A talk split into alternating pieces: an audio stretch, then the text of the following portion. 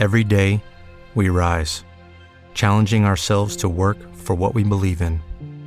At U.S. Border Patrol, protecting our borders is more than a job, it's a calling.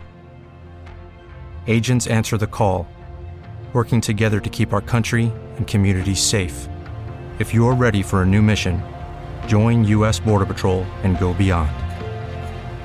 Learn more at cbp.gov/careers.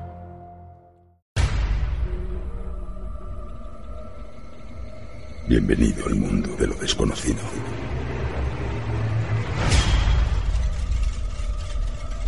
¿Quieres viajar con el tren de lo insólito por las vías del misterio?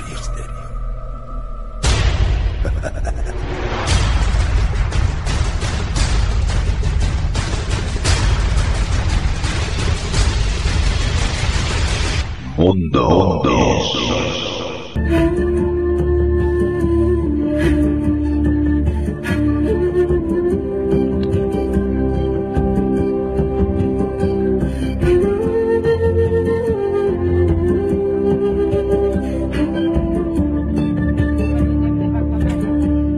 Caterina, buenas noches, bienvenida, ¿cómo estás? Hola, buenas noches, un placer estar aquí otra noche más.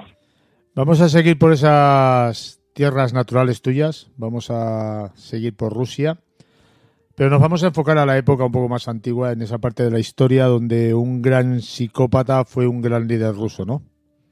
Sí, vamos a hablar de un tema muy interesante, eh, del retrato de Stalin desde el punto de vista psicológico y de criminología, cómo era su infancia, su adolescencia, cómo era su carácter, y ya aquel entonces, y cómo todo esto influyó en el futuro del líder totalitario de la Unión Soviética. Mm, Pues vamos a empezar entonces, como tú lo has mencionado, casi desde el principio, porque yo me imagino, pienso, creo que una infancia de determinada manera puede afectar también en el futuro de un ser humano, ¿no? Por supuesto que sí. Y si queremos eh, estudiar lo que es el comportamiento de un psicópata o de un asesino en serie, ante todo tenemos que ver cómo era su infancia. La verdad que es un tema del cual se habla bastante poco, así que vamos a comenzar. ¿Y dónde nació? ¿Cuál era su entorno? ¿Dónde creció él? Eh, Stalin, que su nombre real es Iosif Vissarionovich Chugashvili. ¿Cómo, cómo, cómo has dicho? Eh, su nombre real Sí. es Iosif Vissarionovich Jugashvili. Stalin es un apodo que él adopta más adelante, que ya de eso hablaremos. Entonces, él nace el 16 de diciembre del año 1878 en una pequeña ciudad georgiana llamada Gori, en una familia bastante pobre y bastante humilde. Él era el menor de los tres hijos de la familia, los dos primeros hijos mueren al poco tiempo después de nacer y el pequeño Joseph sobrevive, pero crece muy enfermizo y muy débil.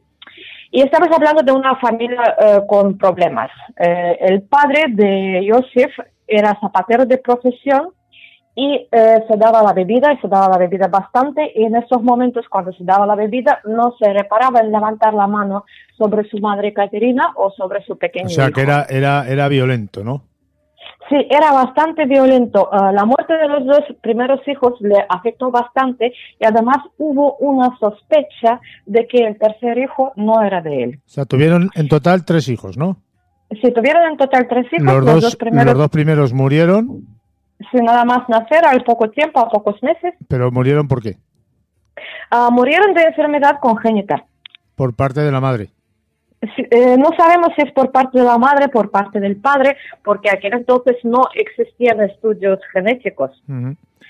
Entonces mueren pequeños y claro, él sospecha que el tercer hijo que sobrevive, que no muere como los otros dos, pues posiblemente no es su hijo, eh, cosa que le hace ensañarse con la madre y con el pequeño. O sea, que era un, un, un violento, pero siempre era acusado a través de la ingesta de alcohol, ¿no? Estás diciendo. Sí, siempre bajo la influencia de alcohol. El problema era es que todo el dinero que entraba en la familia se lo gastaba en la bebida. Con lo cual la familia nunca, nunca pudo salir de, eh, de esta pobreza. Entonces, estamos hablando de un personaje, Stalin, que me resulta más fácil pronunciar que todo el nombre que has dicho antes. Sí. Eh, tiene una infancia tormentosa y violenta, aparte de... Bueno, él, él es el tercero de los tres hermanos, ¿no? Sí, es el tercero, el menor de los tres Vale, hermanos. por lo tanto, por lo tanto él no sufrió la muerte de sus otros dos hermanos, o sea, no, no, no, no le afectó la muerte no de los afectó. otros dos hermanos. Eh, luego, luego su padre, creo yo, muere, ¿no? Muere cuando Stalin es joven, ¿no? Eh, muere cuando Stalin es joven, cuando Stalin se encuentra en seminario, eh, abandona la familia, abandona a la madre, eh, comienza a vivir en la calle de forma callejera como un vagabundo y A- muere ver, de alcoholismo. Perdóname que no te he entendido. Stalin abandona a su madre. No, el padre, el Ah, el padre, padre, del Stalin, vale, el padre del Stalin abandona a la madre, eh, se va a vivir a la calle a modo de un vagabundo y muere del alcoholismo, muere del alcohol que consumía, pues un día que lo consumió en exi- excesiva cantidad y ahí se quedó. Ujú. La muerte del padre hay que decirle que no le afectó a Stalin para nada, nunca lo ha comentado, eh, ni nunca se, se ha fijado en ello. Era como algo normal y natural para él. ¿no? Eh, si hablamos de la figura de la madre del Stalin, Ekaterina, se llamaba igual que yo, Ujú. Era una mujer con un carácter muy fuerte por un lado, pero muy sobreprotectora con él por el otro lado. ¿no? Desde que él, era pequeñito, ella le trataba como si fuera su pequeño príncipe. Es curioso, ¿no? Eh, si estamos hablando de una familia sumamente pobre, ella cuando eh, logra meterle en la escuela del seminario, le viste para aquel día como un pequeño príncipe, con ropas de príncipe. Era un dato curioso. Pero eh, todo cambia cuando a la muerte del padre, ella cambia la actitud radicalmente. ¿Te está gustando este episodio? Hazte fan desde el botón Apoyar del podcast de Nivos.